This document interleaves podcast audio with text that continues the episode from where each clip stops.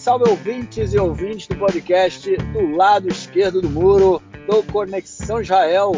Estamos de volta mais uma semana. Eu, Marcos Gorenstein e João Miragaia. Fala, João. Fala, Marquinhos, beleza? Como é que andei? Tudo bem, tranquilo. Voltamos aí àquela gravação é, tradicional na quinta-feira, porém mais cedo hoje eu estou no trânsito para variar um pouco. E que trânsito, né? Uma coisa bem comum aqui em Israel, como é mais cedo. Estou é, passando aqui pelo na, na estrada 4, é, perto de Ramat Gan, está bastante trânsito. É, vamos gravando. João, foi, foi, na verdade, foi estranho fazer essa, essa abertura na semana passada, que o nosso podcast foi gravado de forma diferente, mas estamos aí, voltamos à nossa gravação normal e dando um recado aos nossos ouvintes que a gente mudou a plataforma do, do podcast, né? A gente antes gravava no SoundCloud, é, o podcast era a gente fazia o upload né, para essa plataforma e agora a gente mudou para o Anchor, Anchor.fm. É, o podcast continua disponível em, nas principais plataformas, né? Vocês encontram. É, mas caso alguém, é, é, enfim, tenha alguma dificuldade, é, ou saiba de alguém que tenha dificuldade, né? Porque, enfim, se a pessoa tiver dificuldade para ouvir o podcast, ele não vai ouvir o meu recado. Mas se vocês conhecerem alguém que teve dificuldade para achar, e deem um toque aí para a gente, para a gente ver o que está acontecendo, mas acredito que, que não, não haja nem, nenhum problema nesse sentido. É, bom, vamos então passar já para o nosso primeiro bloco para a gente começar a tratar das questões importantes aqui em Israel.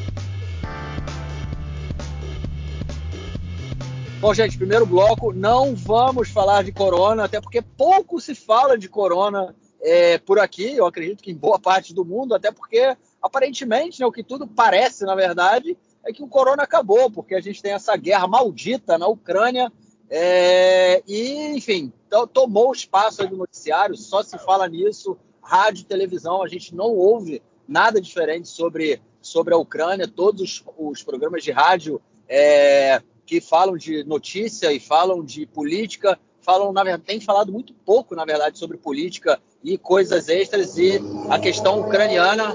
Pô, passou um carro aqui absurdamente barulhento. Mas a questão ucraniana, aí, a guerra na Ucrânia, né, é, tomou aí os noticiários é, nessa última semana. A gente está no oitavo dia de guerra. E, João, qual, qual tem sido aí a postura israelense sobre essa guerra na Ucrânia, já que o país mantém boas relações, né? Tanto com a Ucrânia, tanto com a Rússia, tanto com os Estados Unidos quanto com a OTAN, né, que também aí são os atores envolvidos nessa, nessa confusão toda. Lembrando que a Rússia hoje, é, vamos dizer assim, que controla né, boa parte da, da questão militar e da guerra na Síria e qualquer bombardeio israelense na, na Síria, que é muito, muito corriqueiro, vamos dizer assim, acontece cotidianamente, é, é feito em em comum acordo né, com, com, as autoridades russas. E aí, João, como é que tem sido a postura de Israel nesse conflito? É, enfim, é, a, a, situação de Israel é uma situação muito delicada, porque, como você disse bem, né, Israel tem relações com os dois países, com, a, com tanto com a Ucrânia quanto com a Rússia, né? é, obviamente que com a União Europeia, com os Estados Unidos, com os países membros da OTAN, é, que, da, que, tão, que são quem é, enfim, são quem está apoiando a Ucrânia né, nesse embate, basicamente. Israel tem relações especialmente fortes, obviamente não precisa nem citar a relação de Israel com os Estados Unidos, hein? e quando a guerra começou, é, antes da guerra começar, na realidade, quando as tensões estavam é, se aflorando, é, o Naftali Bennett, primeiro-ministro de Israel, ele, por ter boas relações com os dois países, ele se ofereceu para mediar o acordo, um acordo, um acordo, né? Sabe-se lá qual era, entre Israel, é, perdão, entre a Rússia e a Ucrânia. Né? Então ele se ofereceu para fazer, fazer uma mediação para evitar o conflito, né? para que se chegasse a um acordo, se buscasse os termos meios e, e que, enfim, o meio termo e que, que, os países pudessem evitar o conflito militar. É, nesse momento, a inteligência israelense ela apontava para o fato de que não ia haver uma guerra. Na verdade, a única, o único serviço de inteligência que, que cravou que a Rússia ia invadir a Ucrânia foi o norte-americano que em geral é o que mais falha entre todas, dessa vez foi o único que cravou, é, e os Estados Unidos usam uma estratégia, enfim, bastante interessante agora, que, é, que foi divulgar as informações é, é, trazidas pela inteligência antes dos fatos acontecerem, para poder tentar mover a opinião pública e, e usá-la a seu favor, Não funcionou muito dessa vez, pelo menos antes da, do conflito, mas pode ser que comece a funcionar, já tenha, já tenha começado a funcionar depois. Fechando esse parênteses, voltar a falar sobre Israel, o Bennett se ofereceu para isso, né? e o Putin ele se irritou muito com essa, com essa oferta do Bennett. Né? Ele não gostou nada, ficou furioso, segundo o que relataram na, na mídia israelense aqui. Né? E o Bennett se recolheu no seu, ao seu cantinho e não propôs mais nada. É, enfim, é, foi uma proposta muito é, ousada, né, digamos assim, para ser para ser bonzinhos com o Bennett, por vários, por vários fatores. Primeiro, porque Israel não tem nenhuma tradição é, de mediação de conflitos, né, de, de, fazer meio termo. Não me lembro né, de nenhum episódio histórico que Israel tenha feito isso entre, entre dois países. Ao contrário, Israel, em geral, é um dos lados que precisa ser mediado. Né? Essa é a segunda razão. Israel não consegue resolver seu problema com uma série de países vizinhos, é, com os palestinos que estão aqui, né, é, é, e se, enfim, e se meter a, a, a, fazer mediação de conflitos, é, enfim, é, soa um pouco ridículo. Né? E, e, terceiro, porque o Bennett é um cara que não consegue é, mediar os conflitos dentro da própria coalizão. Né? É, ele, às vezes é do seu próprio partido, né? e, enfim, e vai estar tá querendo mediar um, uma, uma, uma, briga entre outros dois países. O Bennett está outra vez tentando usar a referência que ele tem, que é o Netanyahu, né? tentando mostrar que ele é um grande líder respeitado internacionalmente, que é a imagem que o Netanyahu vendeu internamente em Israel. Eu não, não, não, não acho que, que, essa, que essa imagem que ele vendeu internamente ela é, reproduz a realidade, mas enfim, assim que ele, que, ele, que ele é visto aqui no país e ele fortalece muito essa propaganda. Né? Mas enfim, fechando essa parte, então o Bennett ofereceu, ele se ofereceu para fazer essa mediação, a Rússia não aceitou. Né? E o confronto começou. É, nada a ver com Israel, obviamente, Israel é totalmente marginal, ainda que a imprensa israelense, de todas as maneiras possíveis, tente, tente ver onde Israel está no meio dessa briga. Obviamente que Israel é muito marginal, mas Israel, de alguma maneira, acabou. A, o, o, conflito acabou respingando aqui de uma maneira bastante interessante. Né? Enfim, a guerra começou e, e Israel se manteve neutro né? no início. O que é neutro? Israel é, não, não se manifestou, na verdade, né? não foi exatamente neutro, foi silencioso, né? não expressou nenhum, nenhum, apoio a nenhum lado. É, por quê? Porque não quer desagradar nem os Estados Unidos, nem a Rússia. Os Estados Unidos são o principal parceiro comercial, militar, enfim, o principal apoio que Israel tem no meio internacional. E é quem banca Israel, em, enfim, quase sempre que, que o país precisa. É? No Conselho de Segurança da ONU, principalmente, mas enfim, várias outras situações. É, mas também não queria desagradar, desagradar a Rússia, que está aqui muito pertinho, que está tendo cada vez mais influência no Oriente Médio. É, como o Marquinhos disse, a Rússia está presente na Síria, é, o Bashar al-Assad, presidente da Síria, segue no poder, apesar de uma guerra civil que já dura mais de 10 anos, é, talvez somente por causa da, da, da presença russa e, da, e, do auxílio russo ali. E Israel, dá para dizer até que coordena ações contra bases iranianas é, e do Hezbollah na Síria com a Rússia. Né? Ou seja, se a Rússia não permitisse que Israel fizesse essa, essas incursões militares ali, que elas são praticamente semanais, Israel não faria. É, não sei, enfim, não dá para cravar nada, dá para cravar que a gente não tem bola de cristal do futuro do pretérito, é, mas é muito improvável a gente acreditar que Israel agisse contra os interesses da Rússia, uma potência militar tão importante na região, com quem Israel tem boas relações, ainda mais depois que os Estados Unidos se retirou da Síria, por exemplo. A Rússia tem participação também, é, enfim, em, em, outras áreas do Oriente Médio. A Rússia dialoga com o Irã, tenta fazer um meio termo, meio termo aí entre, entre Israel e o Irã, é, muitas vezes, acalmando a situação aqui e ali. Enfim, é, e obviamente Israel não quer desagradar a Rússia. É muito comum ver primeiros-ministros de Israel viajando à Rússia e sendo recebidos pelo Putin. O Bennett está no poder há sete meses e já viajou à Rússia. Enfim, não é, não é uma situação nem um pouco estranha para a gente aqui ver isso. É, e Israel não quer, obviamente, desagradar a Rússia. Depois de receber muita pressão dos Estados Unidos, é, o governo emitiu uma declaração é, que, que, na prática, ela é, apoiava, né, é, respeitava, dizia que era, que era fundamental respeitar é, a soberania ucraniana no seu, ao seu território, okay? mas sem citar é, a agressão e o agressor. Né? Enfim, sem citar a Rússia, sem citar o Putin, sem citar a guerra. Okay? Ainda que Israel tenha sido muito discreto, a Rússia não gostou, o Putin não gostou da declaração israelense, foi cobrar. O embaixador israelense em Moscou foi chamado para uma, uma, reunião com o, o vice, o vice-ministro das Relações Exteriores da Rússia, e o questionamento foi como é que vocês apoiam um governo é, que, enfim, como é que vocês é, é dão apoio para um regime na verdade foi regime o termo que ele usou, que é, dá guarita para nazistas, né? E que, e que tem a presença de nazistas. E aí entra a, a batalha da retórica narrativa da, da, da, Rússia contra a Ucrânia, né? Cada um quer é, chamar o outro de nazista. O Putin está sendo. Tem charges. Quem está acompanhando a guerra está vendo que tem charges feitas no Putin comparando ele a Hitler. O tempo inteiro estão usando, é, é, enfim, os acontecimentos dessa guerra como se fosse, como se fosse uma nova segunda guerra, tipo, uma terceira guerra mundial, e o Putin seria o Hitler dessa guerra, né?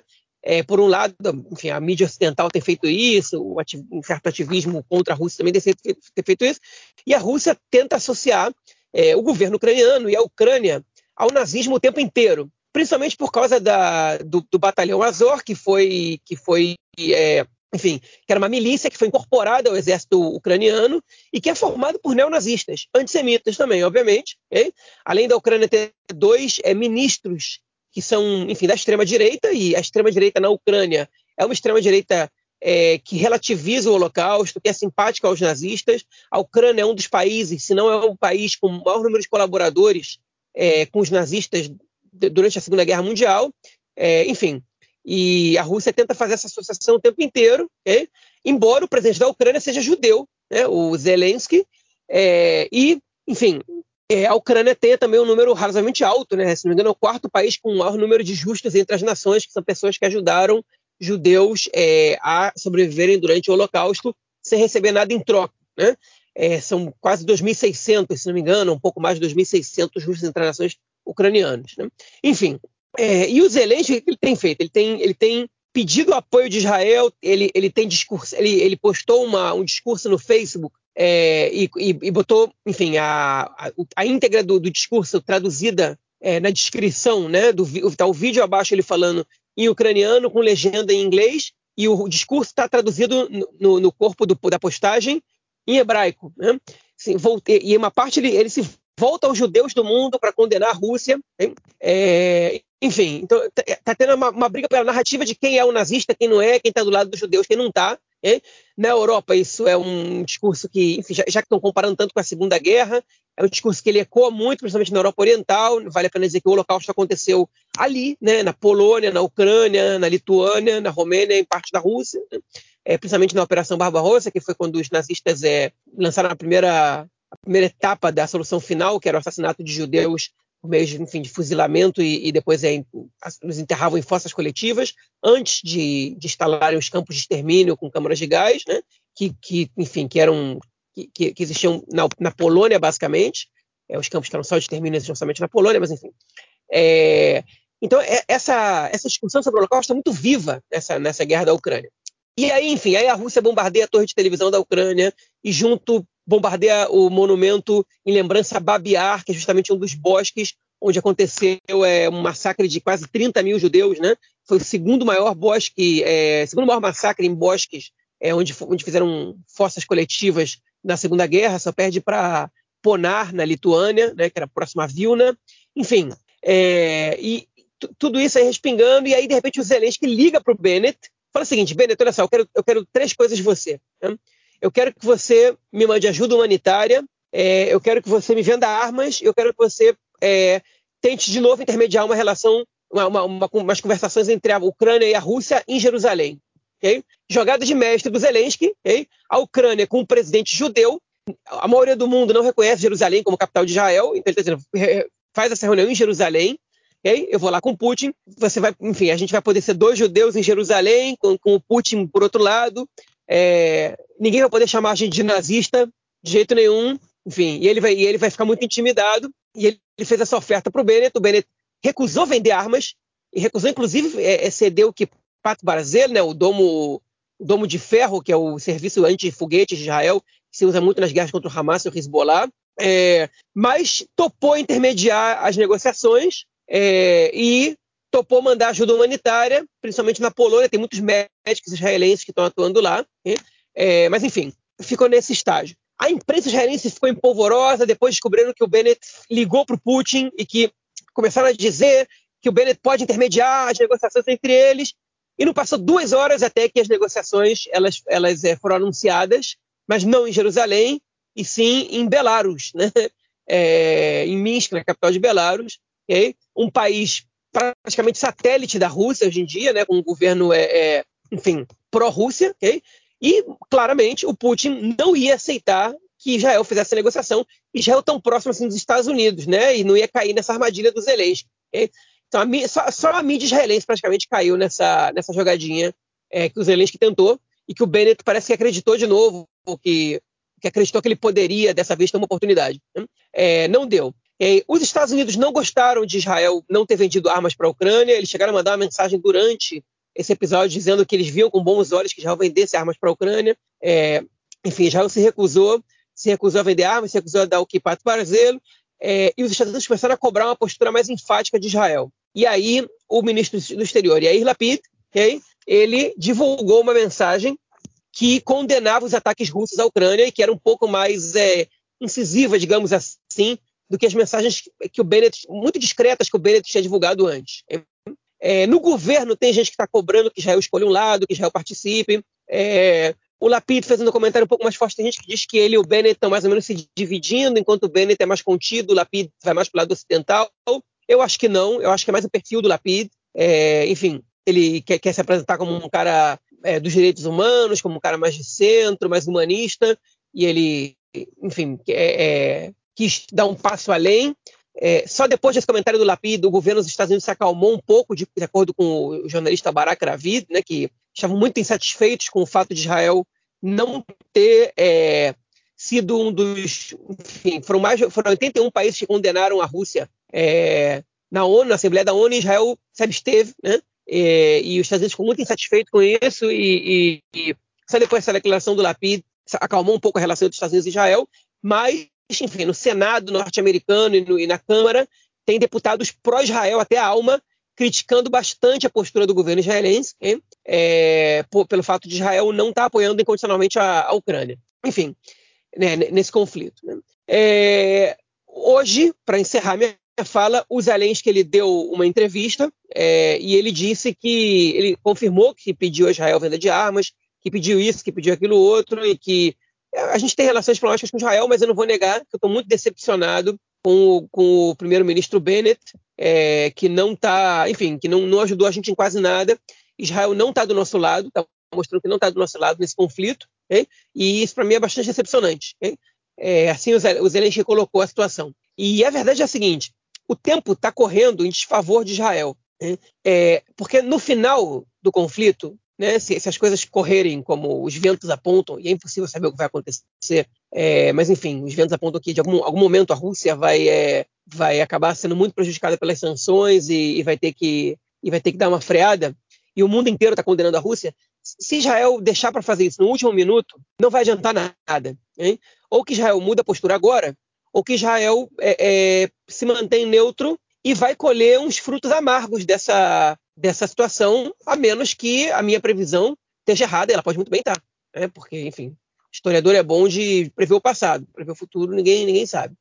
É, enfim, é uma coisa básica que a gente tem que aprender. Mas, enfim, se isso, se isso realmente acontecer, já vai colher frutos muito amargos. Okay? E, e realmente é muito difícil a situação de Israel, porque é você lidar com, com o longo prazo contra o curto prazo. Um governo que, que não vai existir além do curto prazo, o que será que o Bennett está pensando? Né? Como, é, como é que será que funciona a cabeça dele? Mas nem o Netanyahu, que esperava ficar aqui até a morte como primeiro-ministro de Israel, ele teve uma postura diferente na época da anexação à Crimeia. Né? Ele condenou a agressão, ele, ele condenou, é, é, na verdade, ele defendeu a soberania da Ucrânia sobre o seu território sem criticar o Putin e a anexação por parte da Rússia, sem citar Putin e Rússia. Né? Então, é, enfim, não sei se teria muita diferença entre outro governo é, no momento agora. É, obviamente tem deputados ali, não exatamente solitários, mas protestando, dizendo que Israel deveria se manifestar do lado da Ucrânia, do lado da Rússia. Eu não vi nenhum comentário até agora de nenhum membro da Knesset. É, é, é aqui em Israel é praticamente um consenso que a Rússia é a vilã da história. É, e, enfim, mesmo com, com, com, os neonazistas da Ucrânia e mesmo com, com tudo isso, é, é, com todo o histórico de colaboracionismo da Ucrânia, é, enfim, é, no, no, a, a, população israelense, a política israelense, a mídia israelense está inteira em uníssono, é, solidária à Ucrânia, a favor da Ucrânia, é, e, e, alguns deputados se manifestam. Né? Enfim, uma curiosidade para realmente fechar minha fala, o Lapid ele fez um comentário condenando é, o bombardeio russo que acertou o, o monumento de Babiar e o cemitério judaico. E, e, o, o ex-presidente, né, o ex-diretor-geral do movimento Paz Agora, Shalom Arshav, né, o Yariv Oppenheimer, ele comentou a postagem do Yair Lapid é, no, no Twitter dizendo o seguinte: antes de você lamentar é, os ataques aos mortos, você tem que lamentar os ataques aos vivos. Enfim, que é para ver como Israel coloca o judaísmo e Israel no centro do mundo, né? É, o problema é, é a destruição do monumento de Babiário do cemitério judaico e não a morte das pessoas na Ucrânia. Enfim, é, é, não, não é, eu não acho que o Lapid fez isso por é, falta de humanidade, não. Eu acho que ele faz isso porque é, ele não tem noção realmente do, do, do que ele está postando. Ele está tentando agradar a população israelense e não percebe, enfim, o quanto isso pode soar absurdo.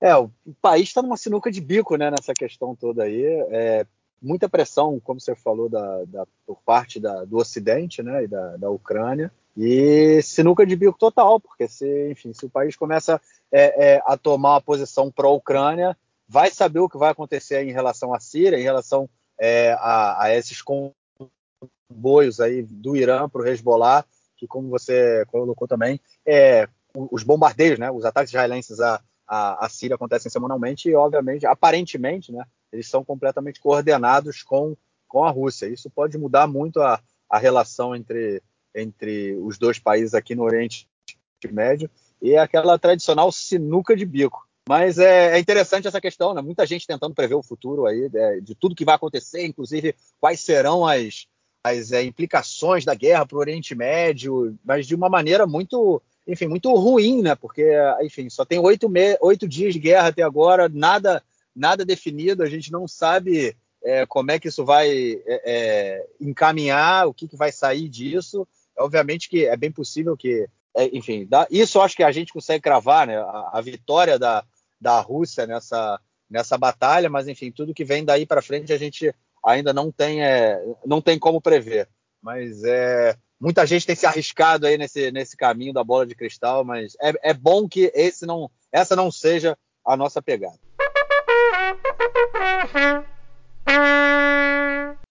Pois é, pessoal, sábado, 8h22 da noite, e vai uma atualização. Acabou de terminar, em Moscou, uma reunião entre o primeiro-ministro israelense Naftali Bennett e o presidente russo Vladimir Putin.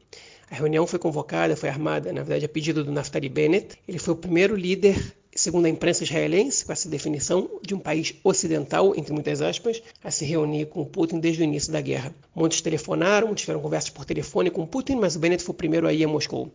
É, o Bennett coordenou essa visita dele a Moscou com o presidente Biden dos Estados Unidos, os presidentes da França, o primeiro-ministro alemão, o Macron e o Schultz. Né?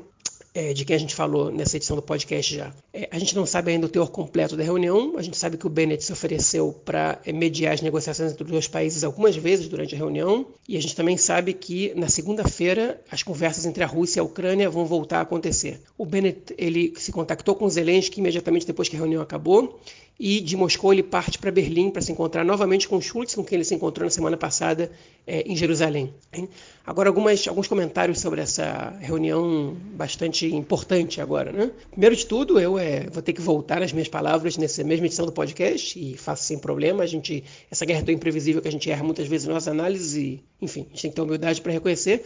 Pelo jeito, o Bennett, ele, se ele não vai ser exatamente o mediador do fim dessa guerra, ou ele pode até ser que seja, mas eu acho muito difícil, ele tem mostrado que algum papel ele está tendo aí. É, ele é um dos poucos líderes de países com alguma mínima importância, porque Israel não é, não é central é, na comunidade internacional, é, em mediação de conflitos muito menos, mas enfim, não é um país central, o apoio de Israel não é definitivo para quase nenhuma questão, mas é um dos poucos líderes, talvez o único, ou talvez o mais importante entre os que tem alguma importância, que consegue manter um contato entre os dois países, a, tanto com a Rússia quanto com a Ucrânia.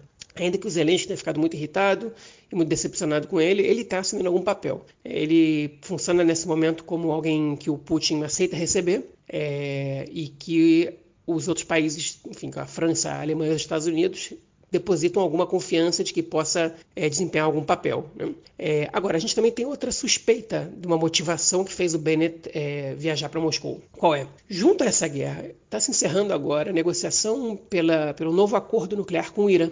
Hein? E a Rússia fez uma solicitação para que as sanções é, aplicadas à Rússia não prejudiquem as relações entre eles e o Irã.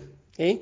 E é muito improvável, segundo o próprio ministro das Relações Exteriores do Irã, que os Estados Unidos e outros países que estão envolvidos nessas negociações concordem. E o Bennett ele está muito preocupado com é, com, essa, com, essa, com esse acordo nuclear que está sendo feito com o Irã. E uma das razões da visita dele para Moscou é, muito provavelmente tem a ver com uma tentativa dele de convencer o Putin a é, desistir dessa cláusula ou de flexibilizar essa, essa exigência dele, porque não foi um pedido, foi uma exigência. Enfim, é, ainda tem muita água para rolar. Essa visita do, do Bennett para Moscou ela, ela é uma visita importante. Se ela vai fazer alguma diferença ou não nesse conflito, a gente só vai saber mais tarde. É, mas, enfim, dá para perceber que o papel que ele está desempenhando não é um papel é, com, com, nenhuma importância. É um papel que tem, que, que efetivamente tem alguma importância. A gente, a gente não sabe ainda qual. É, e, para completar e para a gente terminar essa atualização, o ministro das Relações Exteriores da Ucrânia é, convocou uma, coletiva, uma, entrevista coletiva em russo, é, na qual ele criticou Israel por não receber refugiados da Ucrânia. E essa é uma adesão específica da ministra da, do Interior, a Elet Shaked, do mesmo partido do Bennett, hein, que optou por é, receber um número ínfimo de refugiados ucranianos, inclusive rejeitou alguns pedidos. É, enfim, fica aí essa, essa questão, né? Então, mesmo que Israel tente, tente fazer esse meio campo entre os dois países, é, nesse conflito, existe um desgaste de Israel com os dois países também, uma insatisfação dos dois lados, é, o que é natural se você fica relativamente neutro, porque Israel não ficou, não ficou efetivamente neutro, mas se você fica relativamente neutro, é natural que você desagrade os dois lados de alguma maneira. É isso, pessoal, feita essa atualização, é, vamos ver o que vai acontecer agora. E, ah, perdão, uma última curiosidade, só para não deixar de falar, hoje é sábado, hein? E o Bennett é é, ele é um judeu ortodoxo, né, que, que cumpre, que respeita o Shabat. É, enfim, ele rompeu sua fé religiosa, sua prática religiosa, por uma missão internacional, que mostra que ele, enfim, consegue ser pragmático de radical nas suas convicções religiosas. O radicalismo religioso dele fica de lado quando ele tem que é, fazer algo em prol do, do, do Estado ou ter, ter uma tarefa realmente importante. É isso, pessoal. Fico por aqui.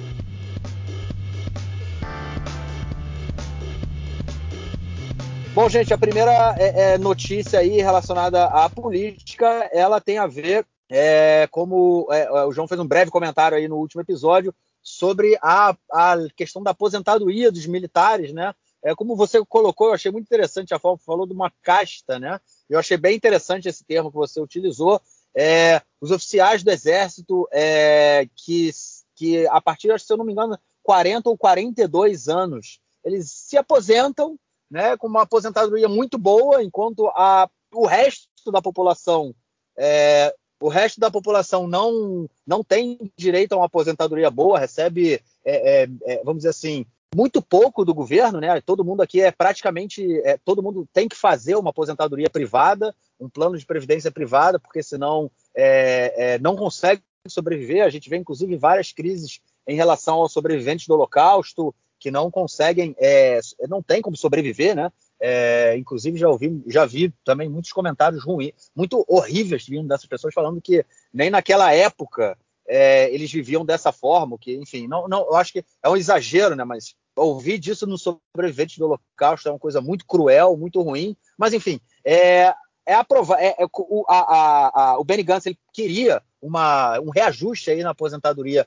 desses oficiais. É, outros setores dentro do governo, dentro do Partido Trabalhista e do Meretz, falaram que não aceitariam isso porque seria um acréscimo no orçamento e, obviamente, isso também não tem. Não, é, é porque dar esse acréscimo aos oficiais que se aposentam com 40 e poucos anos, é no mesmo período né, em que a, a, aposentado, a idade de aposentadoria das mulheres ela cresce, né? Foi, a gente comentou disso quando a gente falou é, da, da questão do orçamento, é, e a questão é que tentaram chegar a um acordo, mas é no final das contas, dentro da coalizão, ainda não conseguiram decidir o que fazer. A crise continua, cara?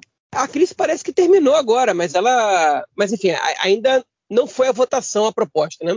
É, enfim, em cima da. A verdade é que existia um acordo né, na coalizão que esse, que esse ponto ele ia, ele ia entrar é, na, na, enfim, na pauta do, do orçamento, né, da, do aumento da, da aposentadoria para os militares, para os oficiais que já ganham aposentadoria alta, e era uma pauta do Bennett, do, do Gantz antiga e que ele queria levar, Gantz, ministro da Defesa, né, quase primeiro-ministro há um pouco tempo atrás, e ele queria levar, né, e enfim, e o, o Partido Trabalhista e o Meretz bloquearam, e, e se não me engano o, o próprio Yeshatit também não, enfim, não gostou muito da ideia, porque eles perceberam que o orçamento estava estourado e que o salário, enfim, o, o Lieberman ele queria diminuir o salário mínimo, né? ou seja, dar um aumento que é menor do que a inflação, isso é, na prática é uma redução do salário mínimo, é, isso ao mesmo tempo que existe uma campanha em Israel para fazer um aumento considerável do salário mínimo de 20%, 25%, e o, e o Lieberman ele vem com uma proposta que vai por, por, por outro lado, né? É, enfim, ele tem um aumento gradual e o Lieberman queria que ele queria dar um aumento menor que esse, e, e aí, de repente, eles perceberam que esse aumento da aposentadoria que o Gantz estava propondo ele controlava mais ou menos é, 4% do orçamento total, ou seja, era muito dinheiro. É, um, é, uma grana que você pode resolver muitos problemas do país para você dar para um grupo que já é, de certa maneira, favorecido. E, o, e, aí eles começaram a questionar isso. E o Gantz partiu para o ataque, chamou de focos antisionistas, que estão querendo tocar no sagrado dos sagrados, que é o que é o exército, e blá blá blá, e isso e aquilo, enfim. Agora, reparem, ele não está falando dos soldados que ganham uma micharia. Né? Ele não está falando é, é, é, de melhorar, é, enfim, o exército para possíveis é, ações. Ele está falando de melhorar é, a aposentadoria de oficiais que já ganham bem, já ganham uma boa aposentadoria. Né?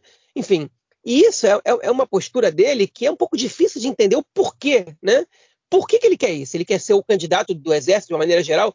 Enfim, os oficiais eles representam 50 mil pessoas, que é, menos de uma cadeira e meia e a gente sabe que eles não vão votar todos no Gantz, nunca, né? Então o Gantz não tem nenhuma cadeira entre os oficiais do Exército, nem vai ter, mesmo que ele aprove essa, essa proposta. Por que, que ele está batendo tanto o E apesar que está tá, tá, principalmente batendo de frente com ele com isso, é a Merav Michaeli, que é líder do Partido Trabalhista e ministro dos, dos Transportes, está dizendo: eu não vou é, é, apoiar essa proposta. Essa proposta, enfim, vários acordos de coalizão já foram quebrados e isso está parecendo absurdo para a gente nesse momento. E a tensão entre eles está gigantesca. É óbvio que existe uma tensão já prévia a isso, os dois brigam pelo mesmo eleitorado é, e a Merav Michaeli, ela quer, enfim, ela quer, ela quer conquistar é, o que já chamamos bitronistim, que são as pessoas que são é, que têm como primeira é, como, como, primeira é, é, como prioridade no voto a questão da segurança do país. O Partido Trabalhista sempre teve um grupo relativamente grande de bitronistim que votava no partido é, e o Gantz roubou esses eleitores assim, é, do, do, do, Partido Trabalhista, no momento que o Partido Trabalhista perdeu algumas figuras importantes militares ali, e ele, como um ex-chefe das Forças Armadas, e que tinha armado o partido com outros dois é, militares importantes, é, enfim, é, criou um partido que, que, representava essas pautas.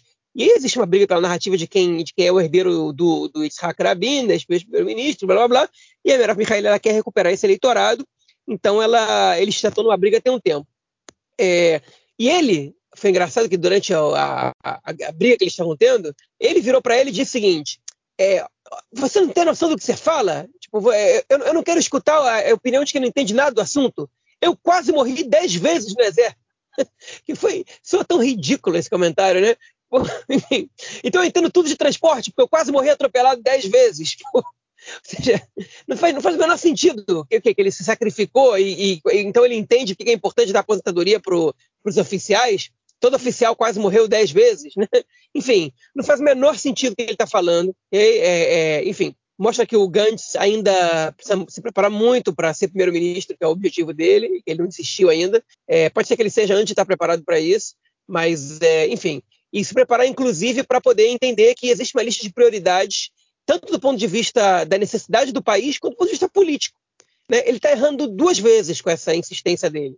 Ele está errando é, por usar um dinheiro para uma casta que não precisa, e ele está errando porque isso não é bom do ponto de vista eleitoral para ele mesmo. Né? Porque a quantidade de votos que ele ganharia é, com, essa, com, com, essa lei sendo aprovada é, tende a ser muito pequena perto da insatisfação e da propaganda contra ele que outros partidos podem vir a fazer é, pela, pela, pela ordem de prioridades dele, né, de onde vai botar o dinheiro. Enfim, mas parece que a questão foi resolvida. A gente não sabe ainda qual vai ser a proposta de lei, porque ela deve estar sendo preparada agora, mas ela vai ser levada à votação é, nas próximas semanas e a gente vai saber então, se, se vai ser 4% do orçamento, 2% do orçamento, quanto vai ser, eu não sei, é, mas, enfim, é, é razoável supor que o aumento vai ser menor do que o que ele propunha. É, o, interessante vai ser acompanhar isso, né? É, mesmo que tenha algum aumento, é uma, é uma coisa absurda, principalmente tendo em vista que o Lieberman quer, não quer aumentar o salário mínimo, é, não, não quer reajustar né, o salário mínimo de acordo com a inflação,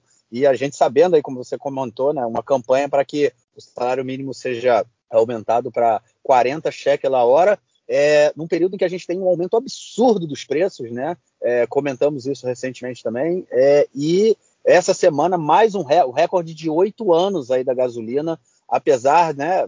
Enfim, o preço do, do petróleo já subiu, é, mas parece que Israel não tem estoque de petróleo, porque todo mês aqui, no início, no primeiro dia do mês, há um, há um reajuste do petróleo.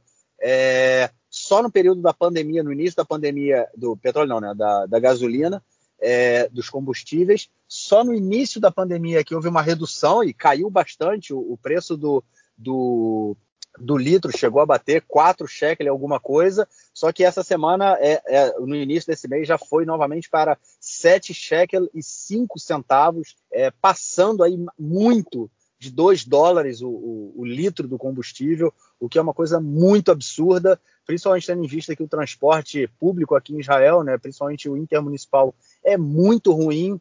Todo mundo anda de carro, é, é, é, é em várias cidades, por exemplo, na cidade onde eu moro, quem não tem carro assim é, e depende do transporte público tá ferrado, é muito difícil.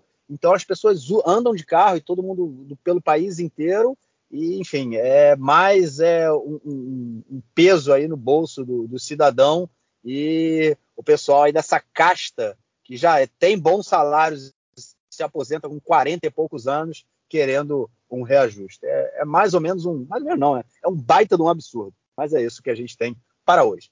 Bom, é, a segunda notícia desse bloco é sobre é, a, uma lei que foi apresentada pela coalizão, pelo governo, para que é, seja, é, vamos dizer assim, crie um limite para que um primeiro-ministro possa, é, é, enfim, possa atuar, né, para que um deputado possa atuar como primeiro-ministro é, num, período, num período máximo de oito anos. É, a gente, principalmente no caso do Netanyahu e lá do Benjamin, do, do Benjamin lá do Davi Ben Gurion, no início, né, lá no início do, da criação do Estado, foram, é, eles ficaram como primeiro-ministro por muitos e muitos anos. O Netanyahu agora chegou a, a fazer 11 ou 12 anos como primeiro-ministro nesse último período. É, e agora a coalizão apresentou um projeto para que esse, esse, a, a, a cadência do primeiro-ministro seja limitada a até oito anos. Né? O mandato tem quatro anos, ou seja, o cara poderia ficar no máximo dois mandatos completos. Lembrando que a gente é, aqui em Israel é parlamentarismo, então é, é, e a, na grande maioria das vezes, aqui dentro do, do Estado de Israel, é, os governos não chegaram a cumprir o seu mandato até o final, caíram antes, né? Foram poucos governos que chegaram até o final. E, enfim, a coalizão conseguiu aprovar em primeira e segunda instância, a, em primeira e segunda votação, a lei, mas teve que dar uma recuada na votação final. Por que isso, cara? Enfim, essa, eu vou explicar por quê, mas só vou fazer um comentário pequeno sobre essa lei antes, né? É uma é uma lei que não é retroativa, ou seja, ela não vale para o Netanyahu agora, ele poderia é, ser primeiro-ministro agora sem problema, mesmo com essa lei passando. Né? Tem eleições, o governo cai, enfim, por motivo que seja, ele poderia ser. A lei ela prevê que a pessoa tem, só pode ser ministro por oito anos ininterruptos e depois de oito anos ela é, tem que esperar quatro anos para voltar a ser primeiro-ministro.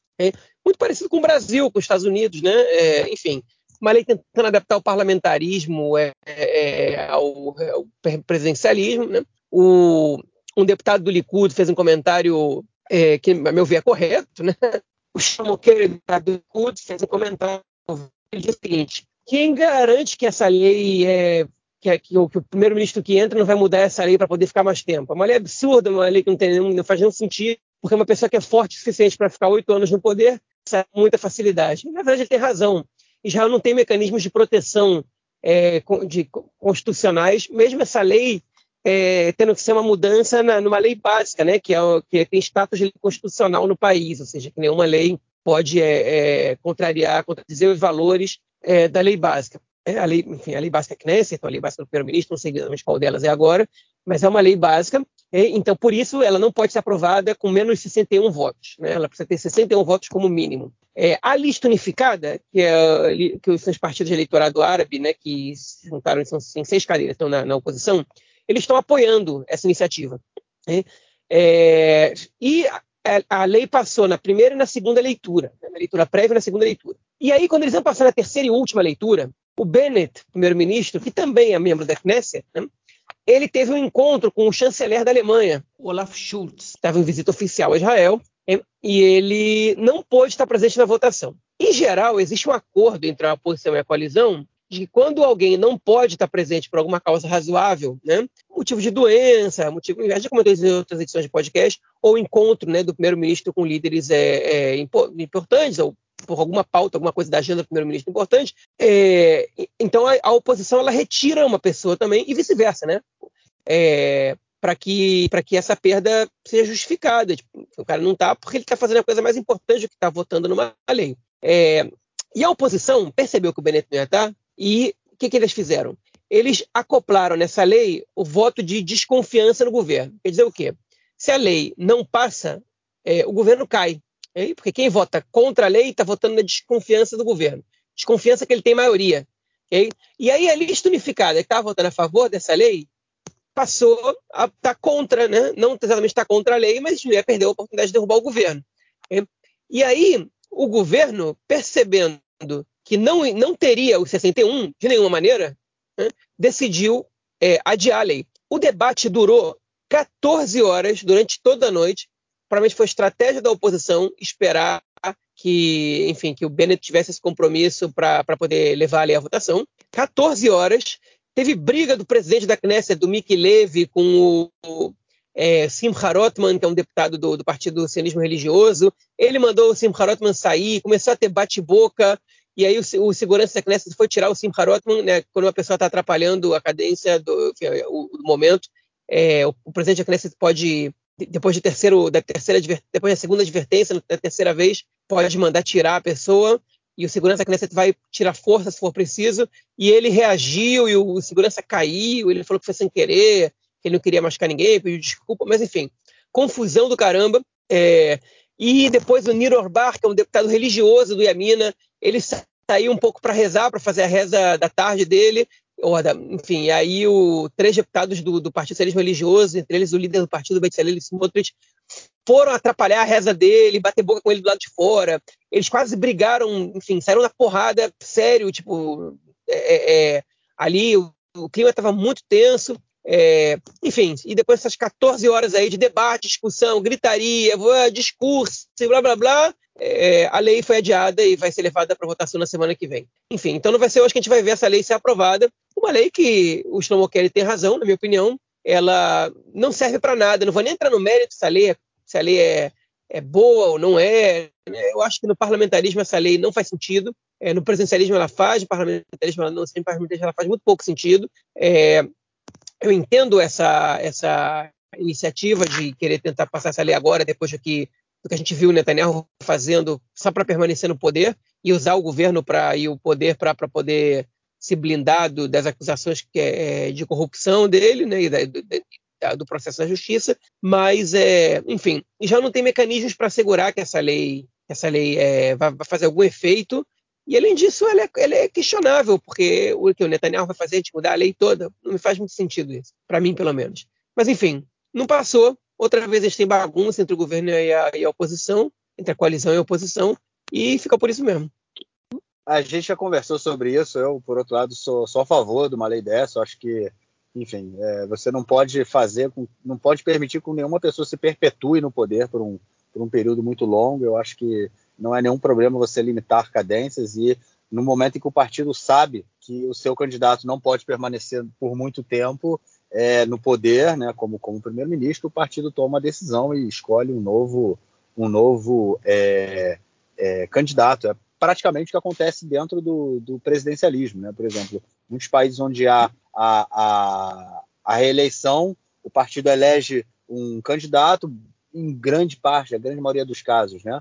o, esse candidato ele, ele, ele é ele, ele é volta né, como candidato para um segundo mandato, de vez em quando é eleito, de vez em quando não, mas no caso do terceiro mandato, numa, na eleição seguinte, na terceira eleição, o partido tem que escolher um outro candidato, acho que é mais ou menos por aí também, acho que não faz muita diferença no caso se é presidencialismo ou parlamentarismo, mas enfim, o que eu acho que é mais central nessa questão aí é o baixo nível da política israelense, é muito, está muito ruim mesmo, tá uma coisa assim, é, nojenta de se ver, esses bate-bocas, comemorações, parece briga de torcida o tempo todo, o que muitas vezes a gente vê na televisão, até aqui em Israel, né? Eu já cansei de ver na televisão quando tem é, é, eles mostram, né, e também eu me lembro de ter visto isso no Brasil, quando é, é, imagens de um outro parlamento onde há confusão e pancadaria entre deputados, né, é, sempre aparece no noticiário falando, olha só, bárbaros, né, num, num determinado país, deputados caindo na porrada no, no, parlamento, e aqui em Israel é exatamente a mesma coisa, é assim, é um baixo nível muito, muito absurdo, né, a política israelense é, são muitos deputados despreparados, é, muitos deputados que, que não. Assim, eu acho que o deputado ele, ele, é um representante do povo, ele tem que ter ali uma. É, ele tem que, ele tem que ter respeito com o povo, tem que ter respeito com o parlamento, com quem está representando, e aqui a gente está muito, muito, muito longe disso. Cada dia que passa, eu acho que o Netanyahu tem um, um papel aí muito, muito grande nesse, nesse baixo nível aí, porque o que ele fez no, no último período é, tanto para colocando deputados né, dentro do Likud, colocando candidatos a, a deputados dentro do Likud é, de sua preferência, que ele, enfim, tinha indicações, quanto colocando outros como o próprio Bezalel Smotrich, o Ben Gvir e, e essa companhia de fascistas aí. Enfim, é o que temos também para hoje. Vamos então para o nosso terceiro bloco para tratarmos de questões do conflito e internacionais. A primeira notícia do bloco é sobre o bairro de Sheikh Jarrah. Eu espero aí que os nossos ouvintes tenham ouvido o nosso episódio 127, que foi ao ar no último domingo. Um episódio super especial é, com o nosso queridíssimo amigo Felipe KG, que tem é, é, acompanhado de perto né, o que vem acontecido, é, o que tem acontecido em Sheikh Jarrah no, no último ano e meio. É, enfim, para quem não ouviu, vou fazer um resumo muito rápido, até porque a gente também comentou já em episódios anteriores é, há uma disputa muito grande entre organizações de colonos e palestinos por propriedades em, no bairro de Sheikh Jarrah, que é um bairro palestino em Jerusalém Oriental. É um bairro que ele era, da, era, era jordaniano, né, da Jerusalém jordaniana até 1967. Depois ele passou, obviamente, para o controle israelense, né, é, quando Israel é, é, conquista Jerusalém Oriental em, na, na, Guerra dos Seis Dias, e desde então começou uma, uma disputa por propriedades naquela é, região, propriedades que haviam sido é, de judeus antes da, da Guerra de, de Independência, né, da Guerra de 1948, ou como os palestinos conhecem, o Nakba. É, Para quem quiser mais detalhes sobre toda essa questão, é, a gente comentou muito disso nesse episódio, no episódio 127, é, então é só vocês voltarem lá. E o que aconteceu essa semana, é, inclusive tem um, um, também um update né, que, o, que o KG fez é, sobre o caso, é que depois de, do, do, Supremo Tribunal de Justiça, da Suprema Corte, ter determinado é, a, que a propriedade dessa, de uma determinada propriedade, ela deveria ser passada para uma para, para a organização de colonos, é, e a família deveria ser, a família de palestinos que vivia nessa, nessa casa deveria ser expulsa de lá, é, a justiça voltou atrás, é, voltou atrás a meia bomba, né, na verdade. Eles é, decidiram que a casa ela, é, ela será mantida sobre propriedade dos judeus, porém a família palestina não vai poder ser expulsa da, da casa e terá que pagar um aluguel simbólico de 200 shekels por mês. É, foi ali uma meia, né, uma meia boca ali que eles acharam para não entrar numa polêmica muito grande, porque é, a expulsão né, da, daquela família ia criar uma confusão muito grande, até porque é, há, é, é, é, há setores né, dentro do, da, enfim, da, da União Europeia, países dentro da União Europeia, é, e do próprio Estados Unidos que são contra essa política que Israel adota de, de devolver propriedades é, a judeus, né, que propriedades que eram judeus é, em 1948, enfim, ia gerar uma polêmica muito grande e a justiça, a, a, a Suprema Corte resolveu criar esse meio termo aí. É, isso, obviamente, foi, foi com bons olhos pela, pela família palestina, né, que vai se manter na casa, porém, é, não necessariamente foi visto com os olhos pela organização de colonos, né, que ganhou, mas não levou. E, por outro lado, a gente teve também, ainda em Jerusalém Oriental, é, o, outra confusão, já que a prefeitura resolveu criar um parque, é, criar em uma região, criar um parque ali de uma reserva, né, que é uma política muitas vezes utilizada para evitar a expansão é, de bairros palestinos, é, sendo que é, na hora em que foram feitas aí, começaram a ser feitas obras para a construção desse parque, é, descobriram ossadas que possivelmente são de um é, é, cemitério muçulmano. Um, de um lado ou de outro, né? onde eles tentam criar problemas em Jerusalém Oriental, o bicho vai sempre pegar, né, cara? Pois é, enfim, esse caso é ele, ele é curioso, né? Porque o que, que acontece? É, a prefeitura de Jerusalém, ela começou uma, essa obra do lado de fora das muralhas, ali um pouco mais ao, na parte é, oriental da, da, cidade velha, né? Não, não Jerusalém Oriental, né? Enfim, a parte sul é mais colado no, no, na Jerusalém Ocidental, parte sul da cidade velha, e aí tem, é, enfim, na verdade a, a, parte ocidental da cidade velha, a parte sul também é mais, mais ligada, mais mais para o lado da parte judaica. A parte que está é, no leste, se você olhar para o mapa de Jerusalém, ela é, ela tem ali onde fica a porta, o portão de Damasco, entre ela e a parte norte, é, tem, tem ali, ali, eles estão construindo um passeio público é, e um parque, né? É, para embelezar a região, para favorecer o turismo, é uma obra da prefeitura. Né? E essa, essa obra já estava tendo um problema é, jurídico, porque para essa obra seguir, eles estavam querendo expropriar é, na verdade, desalojar, porque expropriar justamente a disputa ali, então, é, vamos esperar a justiça decidir para saber se é expropriação ou não, mas enfim, eles estão querendo desalojar palestinos que é, têm é, estabelecimentos comerciais nessa, nessa, nessa região. E que estão dizendo o seguinte, cara, é, é, o lugar é nosso, né? O lugar é nosso desde a época, é, desde há 100 anos, né? A gente tá, tá, tem um, tinha um acordo desde a época do, do mandato britânico esse lugar é nosso. Enfim, a gente tem um contrato, arrendaram um lugar, parece, enfim. Eles estão trabalhando lá e a prefeitura estava numa disputa se tirava eles de lá ou não, e essa peça estava se arrastando. Né? O, o, argumento da prefeitura é que eles já tinham sido expropriados é, pela, pela Jordânia, né? porque esse território fazia parte da Jordânia, e eles alegam assim, você já foi expropriado pela Jordânia, por que a gente vai ser expropriado de novo? Né? Ninguém vai ser expropriado duas vezes? Enfim, e a situação está um embate aí, né? E aí, no meio das escavações, eles encontraram uma ossada né, de mais 10 seres humanos que está próximo ao cemitério que está que tá ali do lado da Porta dos, dos Leões, do, do, Portão dos Leões, do, da Cidade Velha, cemitério é, de Iosfia, né? e a organização dos, dos é, cemitérios muçulmanos em Israel tá, disse que já tinha alertado a prefeitura de que aquela região onde eles estão cavando é, é uma região é, que faz parte do cemitério, que simplesmente só não foi, só não foi cercada ali como parte do cemitério, e que se eles continuarem escavando, eles vão encontrar mais corpos, mais, mais ossos, né, mais restos mortais, e é, agora eles estão pleiteando que a área do cemitério seja expandida até ali. É, existe uma lei em Israel que proíbe escavações arqueológicas e construção em lugar que você identifica ossadas, né? Que, enfim, é que, é, é região de cemitério e isso é inviolável. Enfim, aí virou uma briga é, é, jurídica. O Ministério do Meio Ambiente foi cobrado porque o parque, né, é, ele vai ser ele vai ser coordenado, vai ser na verdade dirigido pela é, Reshutateva Veganim, que é a autoridade de, de natureza e dos parques. É, a ministra Tamar Zandberg, que é do Meretz, está sendo muito cobrada para se manifestar, e ela optou pelo silêncio, de seguinte, a gente não tem nada a ver com isso, é, isso aí é questão da prefeitura de Jerusalém. Okay? É, ela não quis se meter nessa, nesse embate. Okay? É, talvez porque eles realmente não tenham muita relação com isso, talvez porque ela não queira criar uma crise na coalizão agora. Talvez o Bennett tenha dito para ela ficar quieta. Né?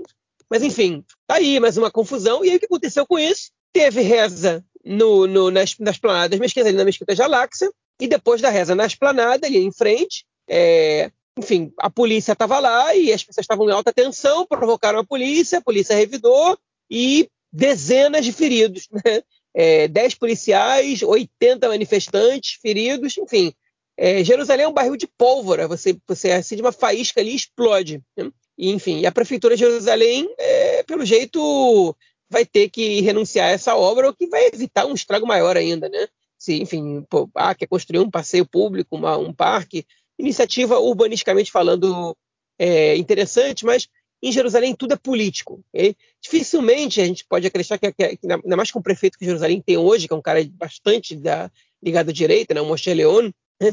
é difícil acreditar que qualquer ação que ele tem ali para construir alguma coisa no lado oriental da, da cidade velha não tenha uma motivação política, né, de, enfim, de não necessariamente de expropriação, é, mas sim de, enfim, de normalizar e de israelizar a região etc, etc.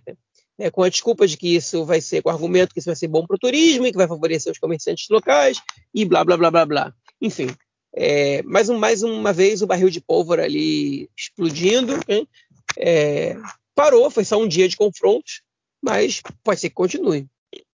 Então, cara, como eu falei lá na, na introdução, essa questão de, de, construir parques é uma política que ela é, foi implementada várias vezes por diversas prefeituras de Jerusalém e governo de Israel.